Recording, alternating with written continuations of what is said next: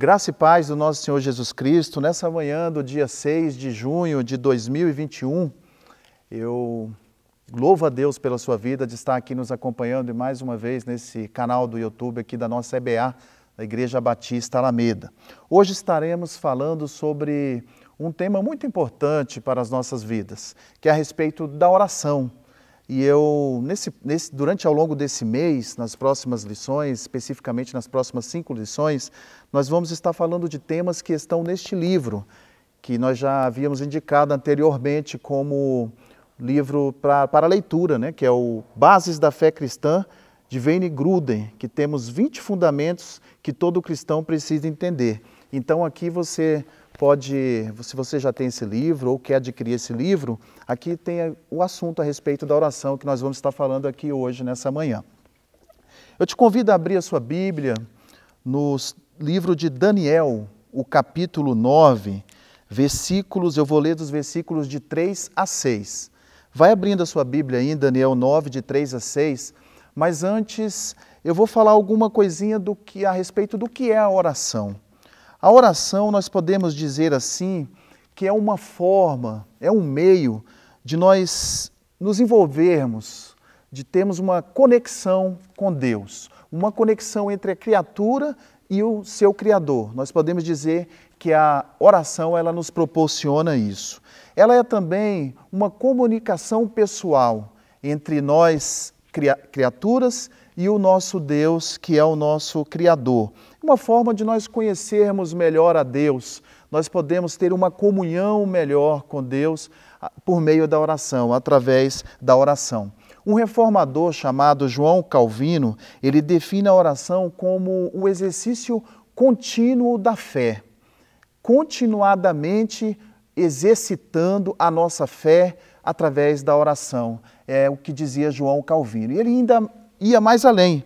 Ele dizia também que o nosso crescimento diário é possível através da oração. Porque quando nós oramos diariamente, nós estamos assim adquirindo mais comunhão com o Pai, com o nosso Criador e vamos crescendo espiritualmente nessa comunhão por meio da oração. Então agora nós vamos ler em Daniel 9, como eu já te pedi, de 3 a 6, a respeito da, da oração como uma forma de comunicação. A oração como uma comunicação. O que é isso? A oração como uma comunicação. No sentido unilateral, aqui nesse texto, Daniel, ele ora a Deus. Vamos ler lá. E eu dirigi o meu rosto ao Senhor Deus para o buscar com oração e rogos e jejum, e pano de saco e cinza e orei ao Senhor meu Deus e confessei e disse: Ah, Senhor, Deus grande e tremendo, que guardas o conserto e a misericórdia com os que te amam e guardam os teus mandamentos. Pecamos e cometemos iniquidade procedemos impiamente e fomos rebeldes, apartando-nos dos teus mandamentos e dos teus juízos. E não demos ouvidos aos teus servos, aos profetas que em teu nome falaram aos nossos reis, nossos príncipes, nossos pais, como também a todo o povo da terra. Então nós vemos aqui Daniel fazendo uma oração, falando diretamente a Deus, passando algumas informações a Deus. Então nós podemos dizer que isso é uma comunicação unilateral, aonde somente nós, né, na nossa, nós como criaturas, como servos de Deus, oramos e falamos com Deus sem que Ele fale conosco, sem que nós paremos para ouvir alguma resposta. Então nós chamamos isso de uma oração unilateral. Temos também uma oração chamada de recíproca, que seria, no caso, a oração em que há um diálogo. Então eu oro, falo com Deus, paro por um momento, espero Deus falar comigo também. Nós temos um exemplo dessa oração, que nós podemos chamar também de bilateral, lá em Atos, capítulo 9, versículos de 10 a 16, lá no capítulo que fala a respeito da conversão de Saulo no caminho de Damasco. Atos 9, de 10 a 16, diz assim a palavra do Senhor. E havia em Damasco um certo discípulo chamado Ananias, e disse-lhe o Senhor em visão: Ananias, e ele respondeu: Eis-me aqui, Senhor. E disse-lhe o Senhor: Levanta-te e vai à rua chamada direita e pergunta em, sua, em casa de Judas por um homem de Tarso chamado Saulo, pois ele eis que ele está orando. E numa visão ele viu que estava um homem chamado Ananias e punha sobre ele a mão para que tornasse a ver. E respondeu Ananias: Senhor, de muitos ouvi acerca desse homem, quantos males tem feito aos teus santos em Jerusalém. E aqui tem poder dos principais dos sacerdotes para prender a todos que o invocam em teu nome. Disse-lhe, porém, o Senhor: Vai, porque este é para mim um vaso escolhido para levar o meu nome diante dos gentios e dos reis da terra, e eu lhe mostrarei quanto deve padecer pelo meu nome. Então, aqui há uma oração de Ananias. Ananias fala com Deus, mas também ele para para ouvir a voz de Deus, a resposta daquilo que Deus é, tinha para falar com ele também. Então, meu amado, aqui já vai uma grande lição para as nossas, para as nossas vidas hoje. É, alguns momentos nós vamos passar algumas informações pela oração, vamos orar, buscar a Deus e poderemos estar passando várias informações e se Deus se calar, então vai ter sido uma oração unilateral, né? Aí ele ouviu, você deve aguardar então a resposta para um outro momento. Mas também há momentos em que nós podemos orar e o Senhor falar conosco, nos dar uma resposta. Para isso nós temos que estar atento a voz do Espírito Santo. Em certos momentos, Deus quer dialogar conosco e nós temos que entender e estar sensíveis a isso. A oração também ela pode ser vista como uma comunhão. Eu já até falei aqui a respeito da comunhão, quando citei o caso lá de Calvino. Ela é uma comunhão porque ela nos coloca em intimidade com Deus, com maior intimidade ou com maior companheirismo com Deus.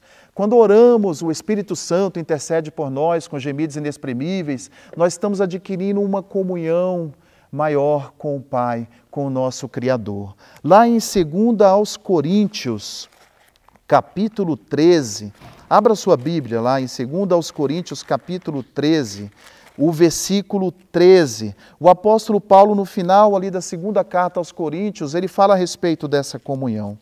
A graça do Senhor Jesus Cristo o amor de Deus e a comunhão do Espírito Santo estejam com vós todos. Amém. Ele fala dessa comunhão do Espírito Santo, mas essa comunhão ela vem também através da oração. Quando nós oramos, dobramos os nossos joelhos e buscamos a presença do nosso Deus, o Espírito Santo intercede, levando-nos às nossas palavras, né, e até trazendo palavras aos nossos lábios, trazendo ao nosso coração, levando diante do Pai. E assim nós adquirimos uma melhor ou uma maior comunhão por meio da oração. A oração também, por último, ela pode ser como uma ação de graças. O que é uma ação de graças? A ação de graças é um reconhecimento público é, das coisas que Deus tem feito por nós. Um reconhecimento, uma gratidão a Deus por tudo o que Ele é, por tudo o que Ele fez, por tudo o que Ele faz, por tudo o que Ele fará nas nossas vidas. É uma forma de nós reconhecermos a grandiosidade de Deus, a obra de Deus em nossas vidas e o que Deus tem feito poderosamente em nós e por meio de nós e através de nós. O salmista Davi, Abre a sua Bíblia lá em Salmo 69. Ele faz uma oração assim de ação de graças. Salmo 69, eu vou ler o versículo 30.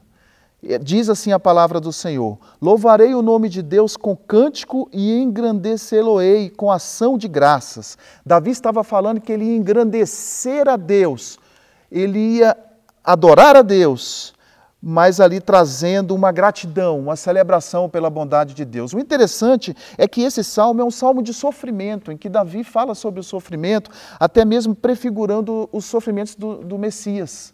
E ele ali nos, no, ao longo de todo o salmo, ele vai trazer a, o pedido a Deus em oração, das misericórdias de Deus por causa dos sofrimentos, das perseguições.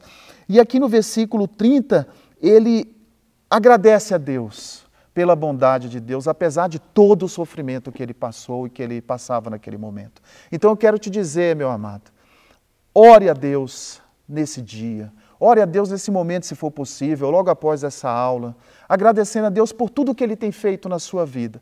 Mesmo que você esteja passando por lutas, tribulações, sofrimentos, Sofrimentos esses que nós passamos, todos nós passamos aqui por essa vida. Mas agradeça a Deus por tudo o que Ele é, Louve a Deus por toda a bondade dele. Ofereça a Deus ação de graças por tudo.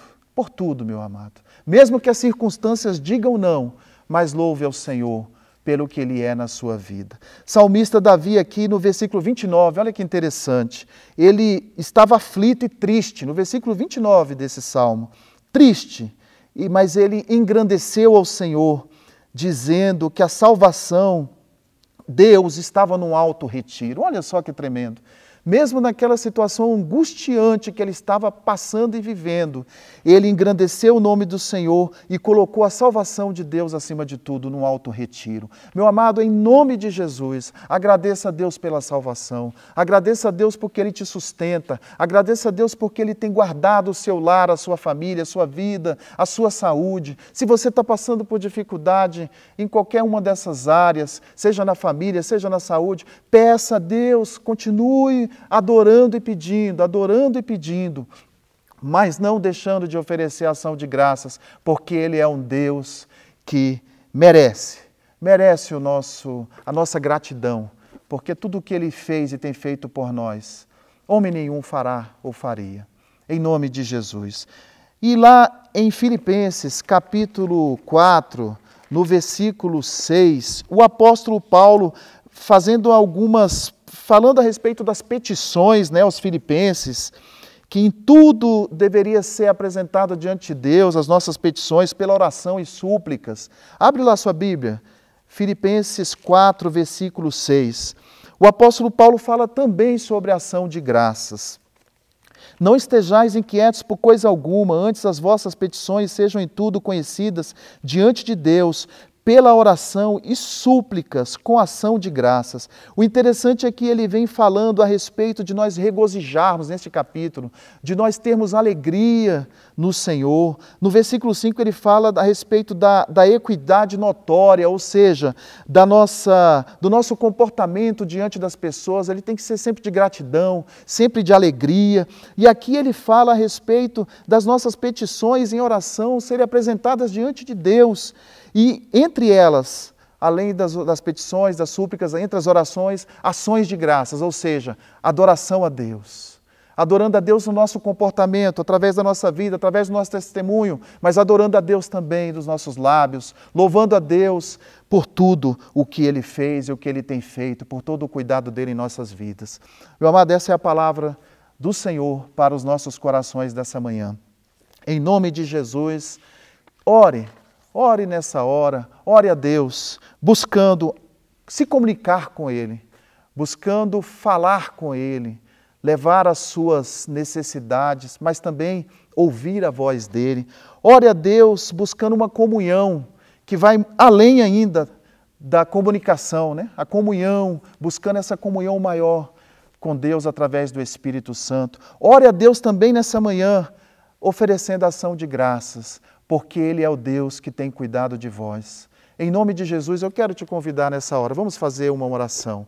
Se você tem uma necessidade, se você quer orar agradecendo, nesse momento faça uma oração específica ou faça uma adoração a Deus, se apresente a Ele diante dele nesse momento em oração é, de acordo com o que você está vivendo. Eu não sei o que você está passando, você que está em casa. Mas em nome de Jesus, ore a Deus nesta hora. Senhor, nós te louvamos e bendizemos o teu santo nome o teu santo nome. Te agradecemos, ó Deus, porque o Senhor tem cuidado de cada um de nós, o Senhor tem nos sustentado, tem nos abençoado. Oferecemos a nossa adoração, adoramos ao Senhor, meu Deus, publicamente, porque o Senhor é o Deus que nos sustenta, que nos guarda, que nos escolheu, que nos salvou, que nos libertou através do teu filho ali na cruz do Calvário. Senhor, nós te adoramos e bendizemos o teu santo nome.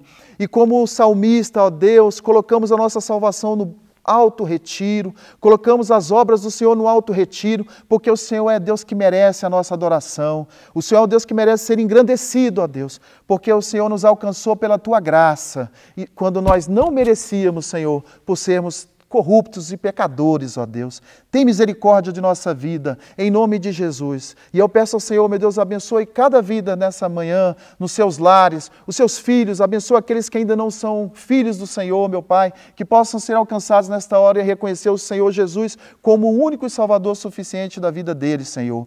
Eu peço ao Senhor, alcance a cada um dentro do seu lar, seus familiares, seus parentes, abençoe a cada um com saúde, com paz, abençoe na área financeira, Abençoe na área familiar, emocional, sentimental. Eu peço ao Senhor a bênção completa sobre cada um, meu Pai, nessa manhã, em nome do nosso Senhor e Salvador Jesus Cristo. Meu amado, daqui a pouco, às 10 horas, teremos aqui o nosso culto de louvor e adoração. Permaneça conosco neste canal, em nome de Jesus. E no próximo domingo, mais uma EBA. Nós contamos com a sua participação, em nome de Jesus. Boa semana.